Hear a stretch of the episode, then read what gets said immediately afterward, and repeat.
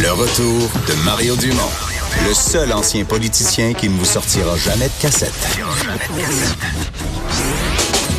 Mario Dumont et Vincent Dessureau. Cube Radio.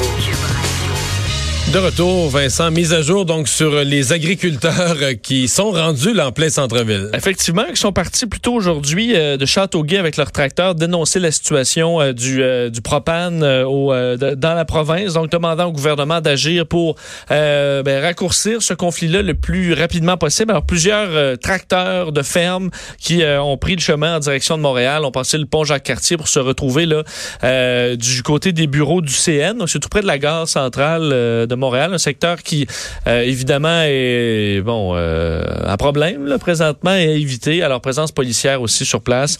Euh, on sait que Jonathan Julien, le, ministre, qui nous disait qu'on avait du propane au Québec jusqu'à à peu près vendredi pour le plus urgent. Là. Alors, c'est une situation... ça, on va en avoir jusqu'à vendredi, moyennant qu'on qu'on livre pas du propane à tout le monde qui en demande. Exact. Qu'on le rationne. Qu'on le rationne et même pas mal. On parle de, en fait, de 2,5 millions de tonnes par jour. Euh, Alors que la normalité serait 6 si on répondait à toutes les demandes. Exact. Alors, c'est euh, c'est une situation très difficile qui risque de, de, se, complexifier la semaine prochaine. Il y a la ministre des Aînés, Marguerite Blais, qui fait la nouvelle aujourd'hui parce qu'elle exige de, des patrons qui gèrent le système de santé dans chacune des régions d'aller sur le terrain. Oui, elle en demande davantage euh, dans une lettre qu'elle a fait parvenir au PDG, entre autres des euh, centres régionaux de santé services sociaux, des, les, les, CIUS. Les CIS et les CIUS. Les CIS et les CIUS. Oui, parce que quand... Ça, c'est quoi CIS et CIUS? Les gens sont tout mêlés avec ça. C'est que c'est les centres de, de santé, mais le U, là, oui. C'est là où il y a une université.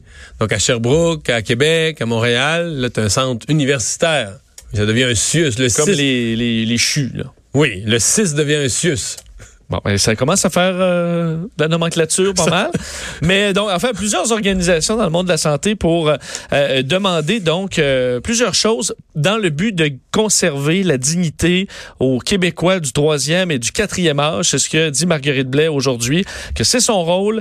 elle demande, entre autres, qu'on, bon, au niveau des, des, des couches, là, que des, des résidents continents n'est pas de couche, que euh, et, surtout, tu le disais là, une présence de ces dirigeants euh, hors des bureaux et qui se retrouvent dans les CHSLD, qui se rendent sur place, qu'ils mangent des repas qu'on sert aux personnes âgées, alors pour qu'on puisse goûter, ça, est-ce que c'est ce que c'est bon, est-ce que c'est mangeable, qu'on analyse ce qui se passe dans les soins de longue durée, euh, et donc qu'on sorte des bureaux de temps en temps. D'ailleurs, c'est ce qu'elle fait. Hein. Elle dit toujours qu'elle fait des visites surprises dans des CHSLD. Elle dit les employés sont contents de la voir. Elle dit les membres de la direction, c'est ce que tu as raconté à ton émission plutôt aujourd'hui, euh, que la direction arrive en courant là, parce qu'ils l'attendent pas arriver. Ça lui permet, veut, veut pas, d'avoir un vrai portrait de la situation, contrairement à la ministre vient mercredi prochain, on va tout va être beau. mettre tout le monde bien beau. Alors Marguerite Blais essaie de, de faire davantage en mettant un peu de pression et en serrant la vis aux dirigeants.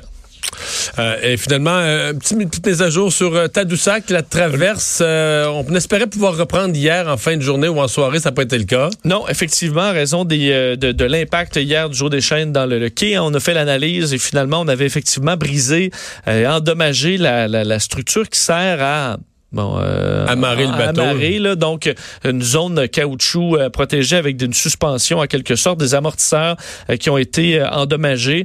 Alors, pas de service avant au moins la fin de la journée. On n'a pas eu encore de, de nouvelles à savoir si on avait un, un, autre temps là, pour cette réouverture. Le navire Joe Deschênes 2 a quitté Sorel ce matin en direction de Baie-Sainte-Catherine, va prendre le relais euh, demain en journée, c'est ce qu'on explique.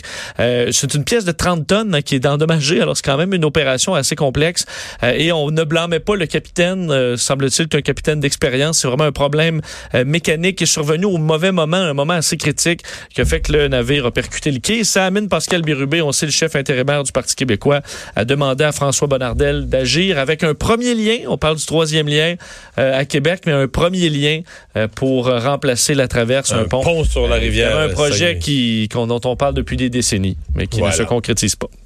On va aller au buzz.